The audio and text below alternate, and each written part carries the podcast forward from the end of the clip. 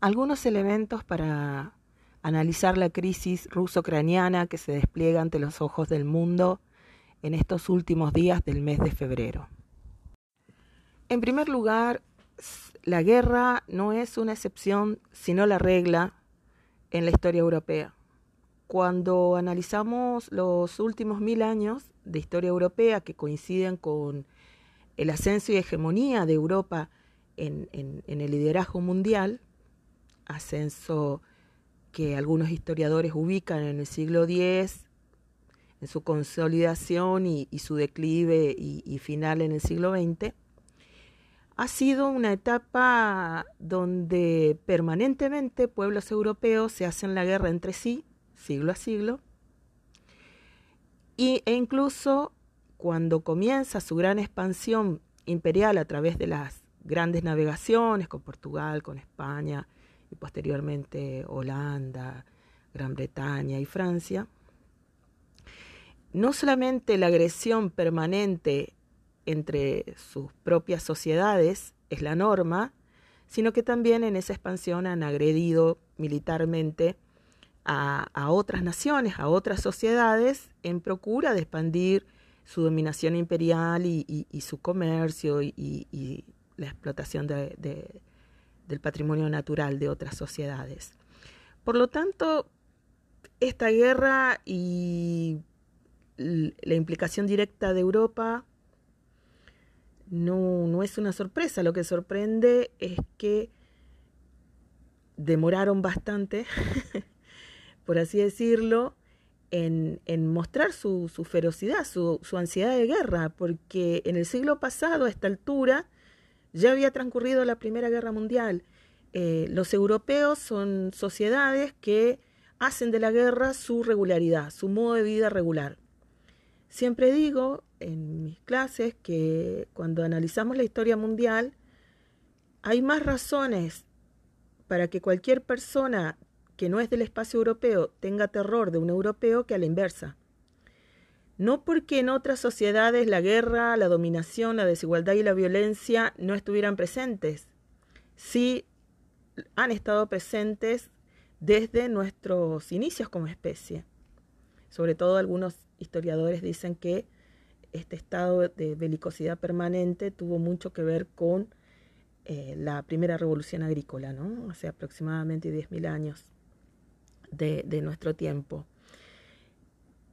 Lo que diferencia a las sociedades europeas respecto de otras sociedades es la escala, la masividad que alcanzan porque es innegable que tienen un liderazgo tecnológico y mucho de ese liderazgo tecnológico está impulsado por su deseo de eh, destrucción masiva de, otras sociedades, ¿no? su potencial bélico. Entonces, eh, realmente podríamos simplificar los términos y decir que era llamativo que, estuvieran tan pacíficos, ¿no? Porque las sociedades europeas son sociedades belicosas y, la guerra es su, modo de vida cuando, cuando analizamos eh, en términos históricos más amplios. muchas de las grandes aberraciones eh, en cuanto a la escala de destrucción masiva de la humanidad han tenido su génesis en Europa. Eh, por lo tanto, podríamos decir desde, desde fuera de Europa que, son bárbaros de piel clara. Y, en esta guerra ruso-ucraniana eh, se presentan algunos elementos de larga escala histórica y espacial que me gustaría compartir con ustedes,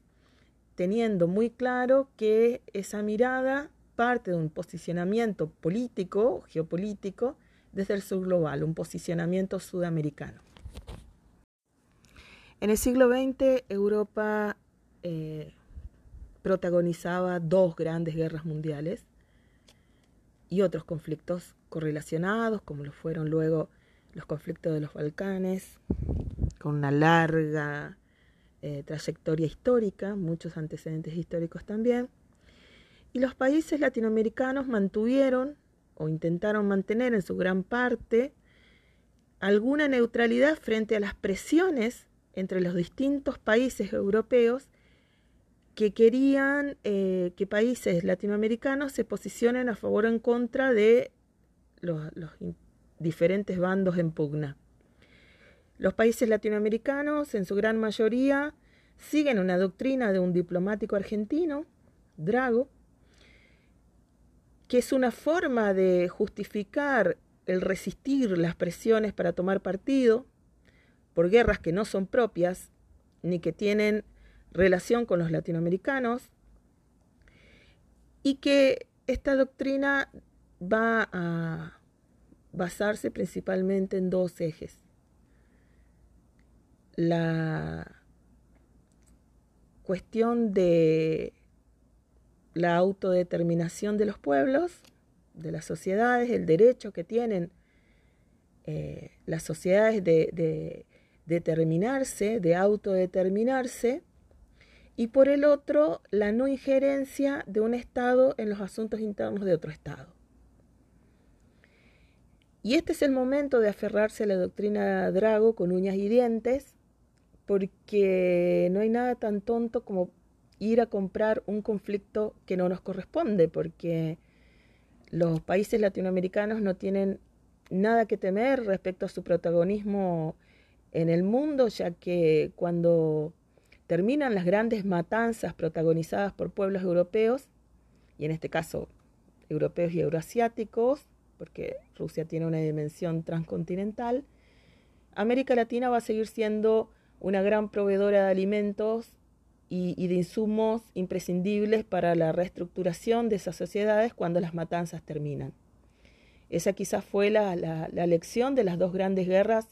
mundiales del siglo XX, obviamente en el siglo XIX precedida por muchas otras guerras entre europeos y de agresiones de europeos hacia otras sociedades, como por ejemplo eh, las guerras de independencia latinoamericanas contra España, contra Francia en el caso de Haití y en el caso de América del Norte contra Inglaterra y, Francia también en algunas porciones de lo que hoy es Canadá,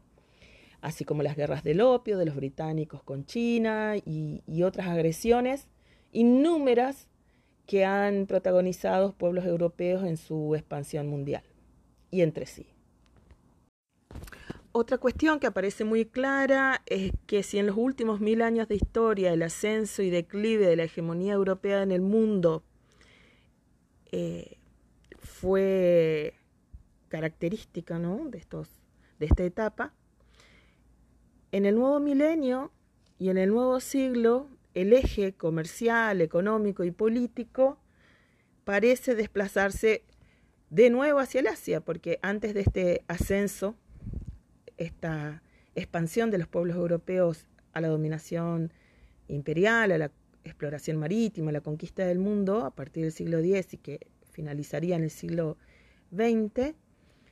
era Asia eh, el centro de sofisticación y, de liderazgo comercial mundial. Y quizás el siglo XXI vuelve a colocar estas tendencias, ¿no? De una disputa por esa hegemonía mundial que vuelve a correr su eje hacia el Asia. Y Rusia forma parte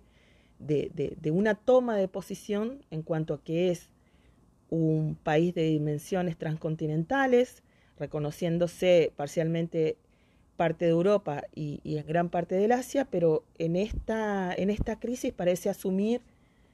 decididamente su posicionamiento asiático. Eh, dentro de ese desplazamiento de, del poder mundial de nuevo eh, bajo lideranza, bajo liderazgo asiático.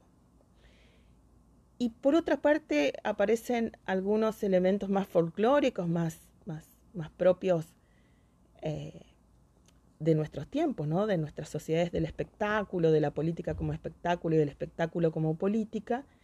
cuando vemos el momento en que Rusia elige atacar a Ucrania, que coincide con un débil liderazgo político, ya que eh, su presidente es una figura mediática, sin capacidad ni experiencia política, que obviamente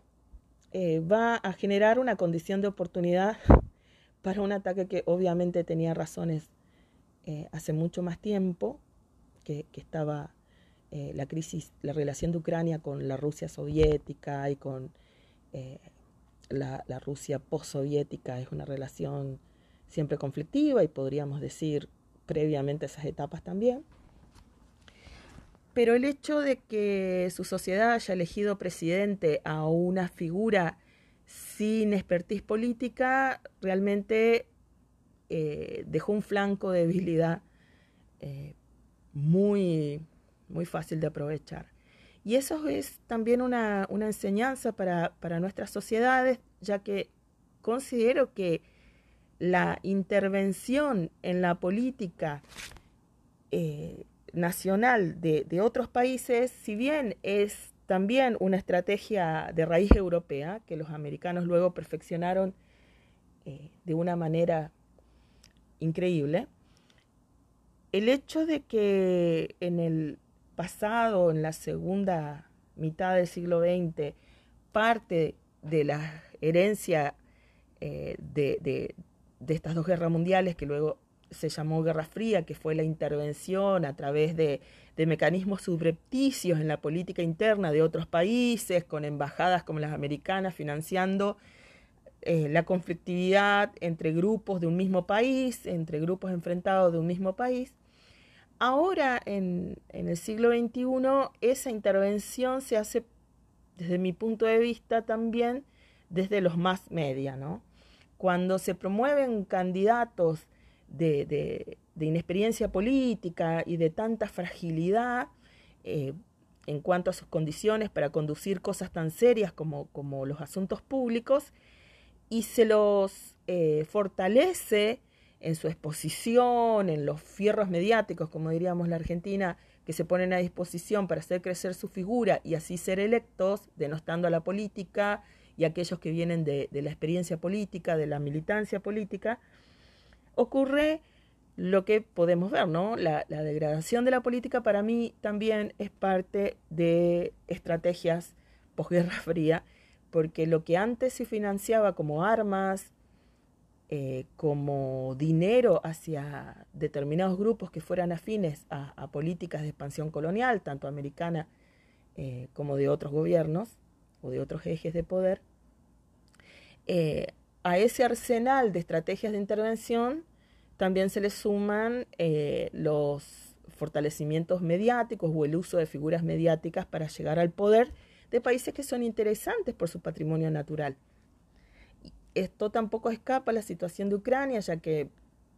un país de la importancia geopolítica de Ucrania, ya que gran parte de los gasoductos rusos que alimentan Europa pasan por su territorio, gran parte de, la logística, infraestructura, de, distribución de, recursos energéticos, en el, cual el gas es el más importante, pero no el único, eh, tiene tiene como escenario el territorio ucraniano. Ya el conflicto con Crimea anticipó eh, este problema que estamos viviendo hoy. Eh, nos, hace, nos hace reflexionar acerca de eh, qué vulnerables están las sociedades ante esta tercera o cuarta generación de, de, estrategias de intervención en los asuntos externos que van a usar ya no solo el financiamiento de grupos separatistas o de eh, flujo de armas hacia determinados grupos y, fomentar vía embajadas los conflictos internos, sino que el arsenal mediático eh, forma parte de estas estrategias también y consiguen hacer elegir a presentadores de televisión, a, periodistas, a, empresarios de, los más media, a, figuras del espectáculo, eh, a conducir países que quedan al merced de estos intereses que desbordan la capacidad política de estos eh, gestores tan frágiles. En términos demográficos, el siglo XXI es el siglo de África, ya que todos los bloques regionales del mundo van a comenzar a decrecer en sus poblaciones por la dramática caída de las tasas de fertilidad que están eh, siendo evidentes en todos los continentes, incluso el continente asiático va a llegar a un punto del siglo XXI desde el cual va a detener su crecimiento y va a comenzar su decrecimiento, así como especialmente Europa, América Latina, las Américas en general y América Latina en particular, eh, así como Oceanía. Eh, son bloques regionales donde se da la particularidad que demográficamente van a llegar a, su, a un punto culmine durante el siglo XXI para comenzar a decrecer. A excepción de África, que va a crecer sin solución de continuidad a lo largo de todo el siglo XXI. En términos geopolíticos, cualquiera puede eh, notar que, el eje Europa-Estados Unidos en la, en la, lideranza del mundo está muy disputado eh, por el eje asiático y, sobre todo por China y Rusia. La eh, cuestión actual es para mí una toma de posición de Rusia en ese eje asiático de disputa. Eh, y realmente creo que,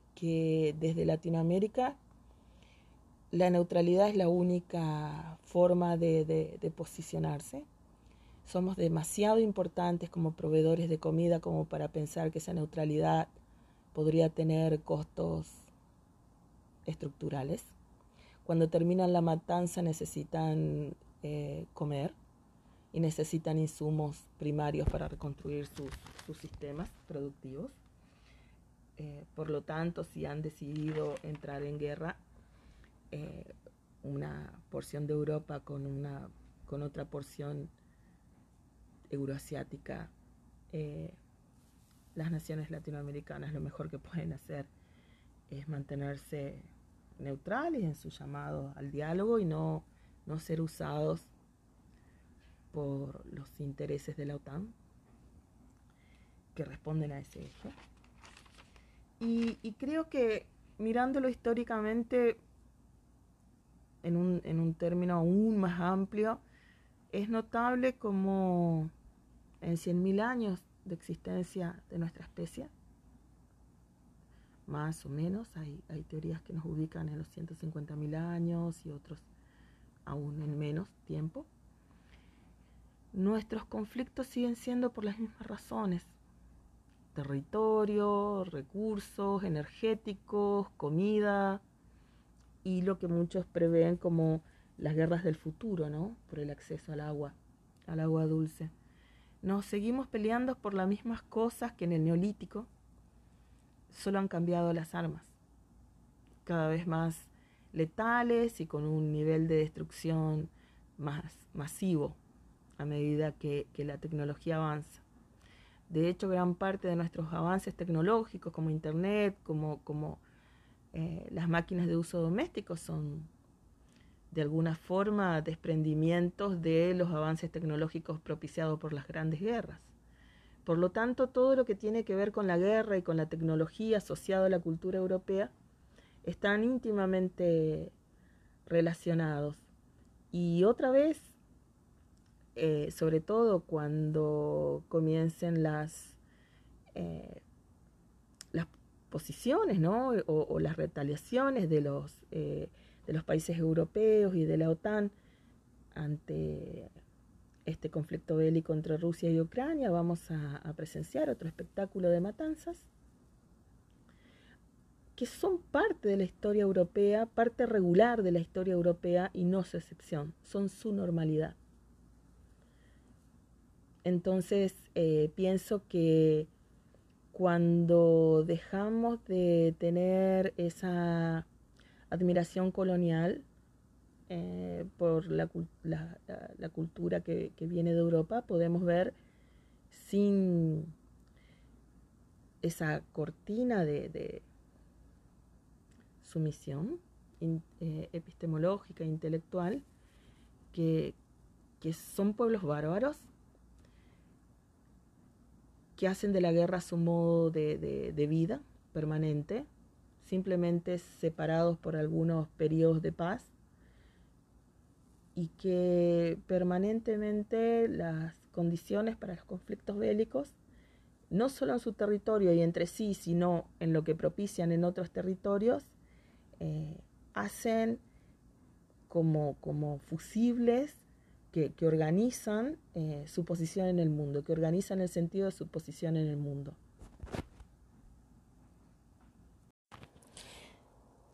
Si alguien quiere profundizar en alguno de los conceptos, ideas, elementos que presenté en forma resumida y generalizada en estos audios, puede contactarme en mis redes sociales y con gusto eh, enviaré referencias de textos académicos con los que pueden profundizar algunos temas mencionados aquí.